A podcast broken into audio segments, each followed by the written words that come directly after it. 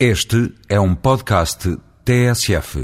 Já se percebeu que o Conselho Europeu da semana passada, destinado a adotar medidas perante a crise financeira, energética e alimentar, deu em pouco mais que nada. O que é decepcionante. Em parte, este resultado vazio explica-se pelas divisões entre os Estados-membros sobre a natureza destas crises e sobre as medidas em concreto que devem ser adotadas conjuntamente a nível europeu para lhes responder. É verdade que o aumento do preço do petróleo não se fica a dever apenas à especulação financeira, mas que há especulação financeira dos fundos de pensões e outros fundos internacionais, já ninguém o pode ignorar.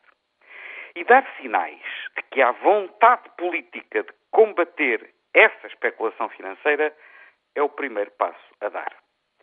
Não o pensa assim o presidente do Banco Central Europeu.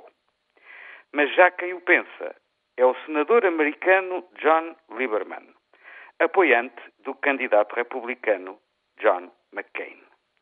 Quem diria que a ortodoxia monetarista tivesse como nova capital a europeia cidade de Frankfurt e que o alerta para os, os perigos do consenso de Washington. Afinal, vem da própria capital dos Estados Unidos da América e, imagine-se, do campo republicano.